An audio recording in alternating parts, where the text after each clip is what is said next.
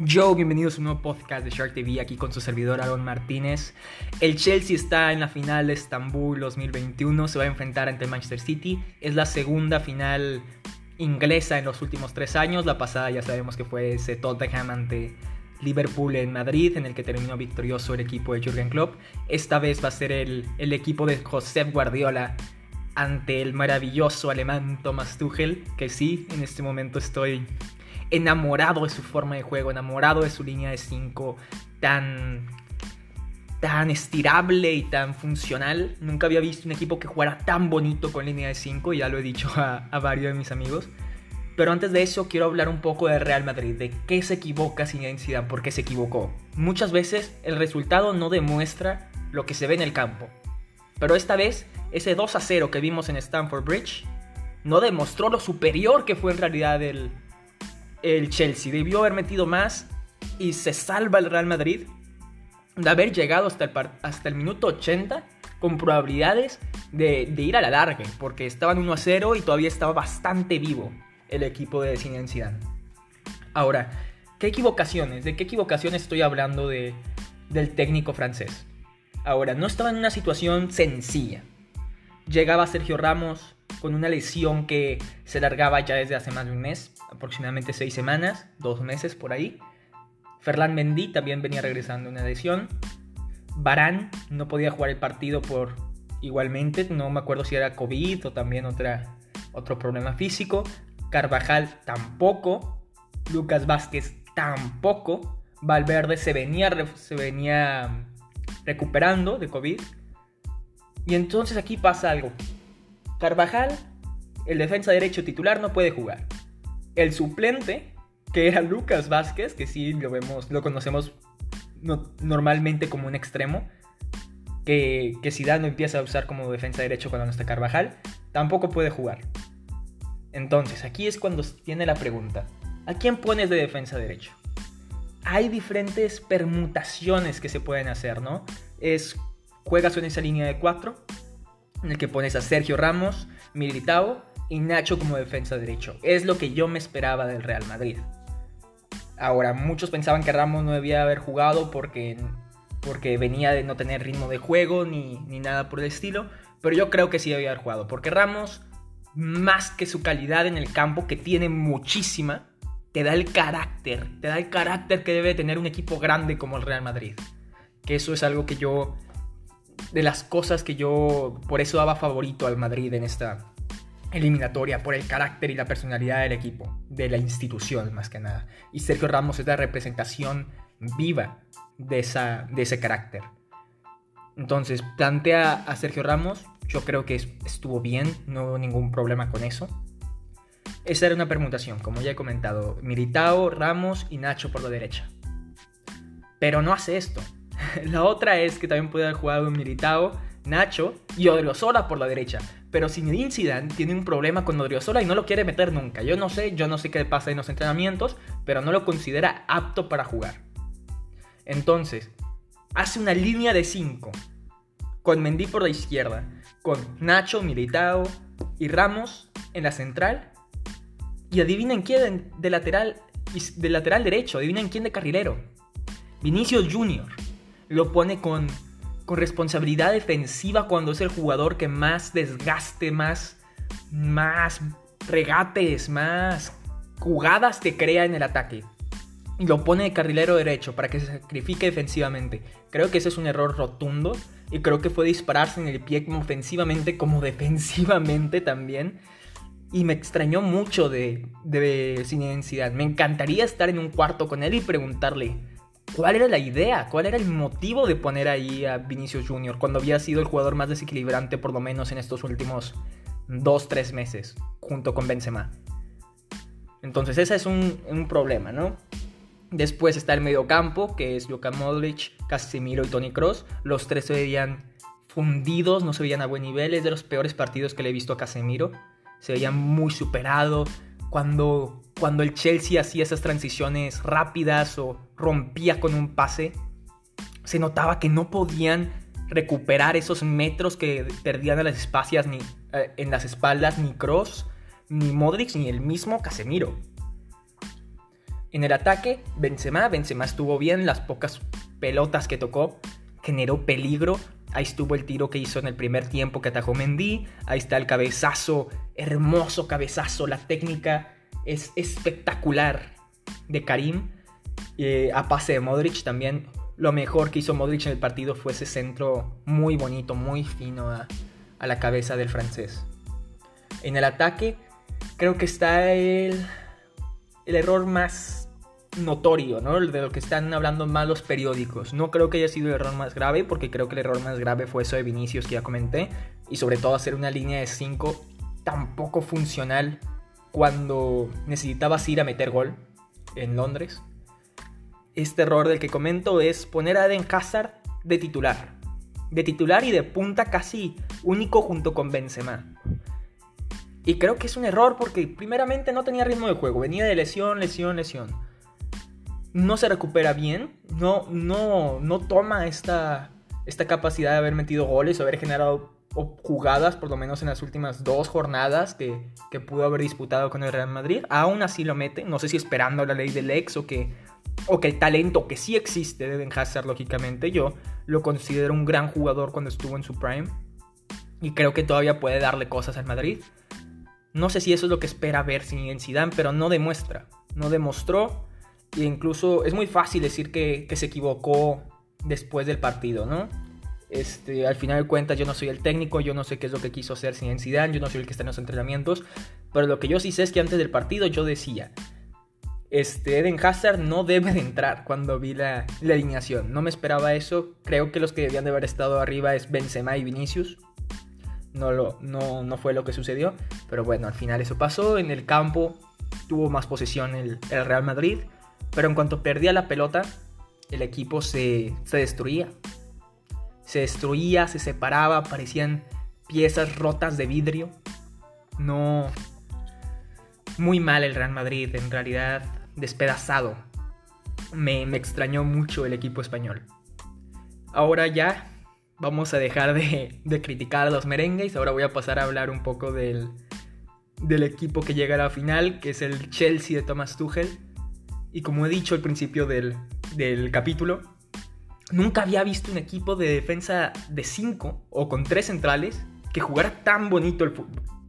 Ah, perdón. Que jugara tan bonito el fútbol. Juegan con esta línea de 3 conformada por Rudiger, Christensen y Thiago Silva.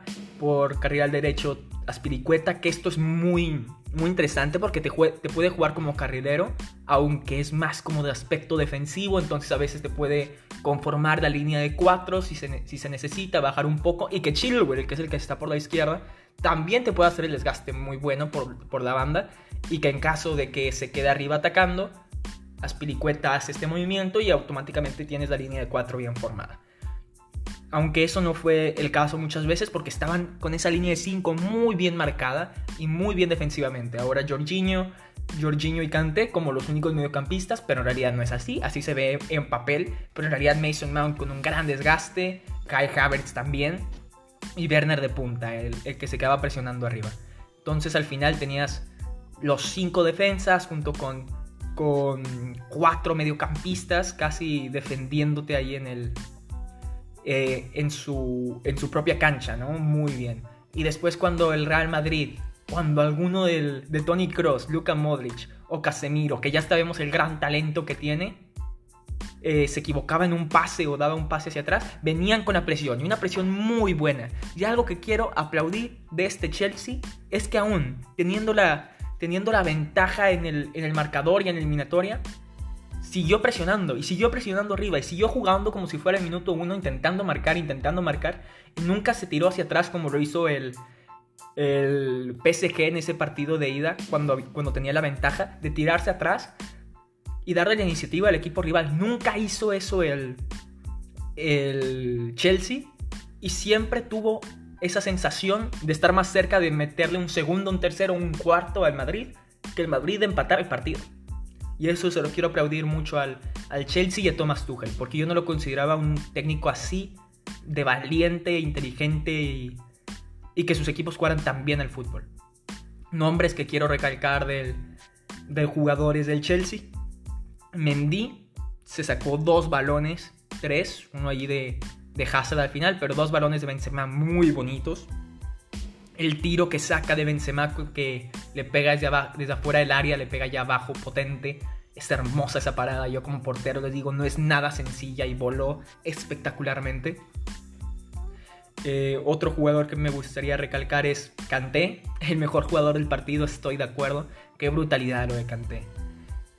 El balón que le da Pulisic en el segundo gol del Chelsea al minuto 80, algo ahí, algo así, es, es bastante inusual. Inusual y me saca una sonrisa ver a, a Kanté verlo jugando tan bonito porque roba esa pelota como si fuera el minuto 5 como si tuviera toda la estamina del mundo y si no lo han visto les recomiendo verlo porque sale, sale de esa jugada y va a atacar la pelota desde que está 10 metros antes del jugador del Madrid más cercano, o sea, 10 metros atrás, es lo que quiero decir.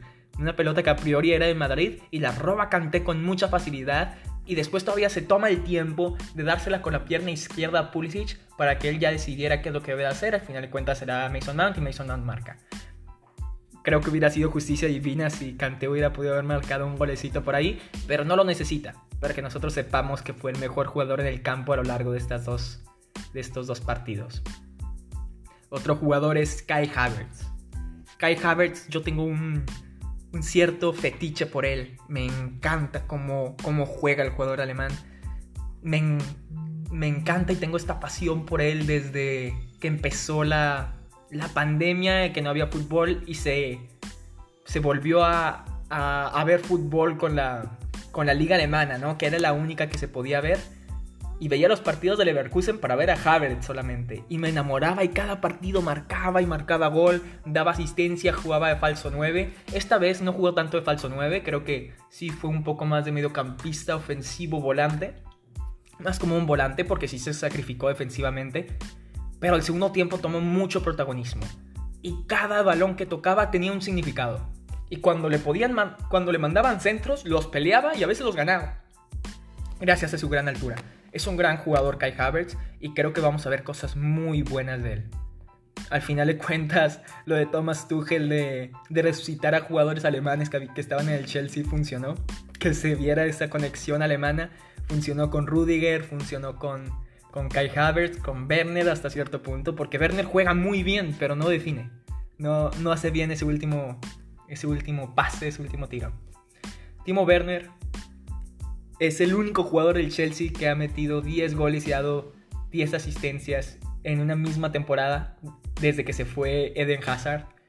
Entonces muchos dicen que, que hay que darle ese crédito a Timo Werner yo estoy de acuerdo. Creo que Werner tiene todo para ser titular y probablemente debe de ser titular en la, en la final ante el, ante el Manchester City y no dudo que lo sea. Pero, pero si pudiera definir bien ese último pase, ese último tiro, estaríamos hablando probablemente de uno de los mejores jugadores de, de la liga inglesa esta temporada. así de significativo sería esa corrección. Entonces, muy bien el Chelsea. Últimos apuntes, últimas declaraciones que quiero decir. Es que Thomas Tuchel es un gran hombre es, es uno de mis nuevos técnicos favoritos y cada partido que veo de él lo, le doy más, más valor a su, a su trabajo.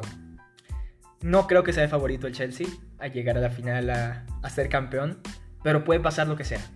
A un partido en, Estambul, en, en, un campo neutral, 90 minutos en el que lo importante es la, la experiencia, en lo que lo importante es la mente fría, la calidad y saber los momentos del partido y levantarse cuando estás abajo y tener carácter y personalidad y todo esto, puede pasar lo que sea. Ya sea un Chelsea que viene muy fuerte con jugadores jóvenes, con Jason Mount, con Kai Havertz, con Timo Werner, con con Reece James, con Chilwell y que también tiene a campeones del mundo y a jugadores que han ganado muchos trofeos como Thiago Silva, ya, ya canté dentro de ellos puede pasar lo que sea. Y en el City ya sabemos también su, plantilla, lo comentaré de ellos en, otro episodio. Pero bueno, eso sería todo por hoy. Ah, una cosa más. También muchos están hablando de la destitución de Zidane, de, si es justo de que Zidane se vaya. No creo, no, no, no. Zidane se debe quedar y creo que es el mejor para el trabajo en este momento. No le daría su, su puesto a ningún otro técnico en este, eh, al día de hoy. Creo que hay que darle tiempo, hay que darle oportunidad, hay que darle dinero para que pueda gastar y mejorar la plantilla y ver qué puede hacer. Yo todavía respeto mucho Zinedine Zidane y creo que es un técnico bastante infravalorado. Y es, mucho decir para alguien que ha ganado tres UEFA Champions League seguidas. Pero eso es todo. Muchas gracias. Chao.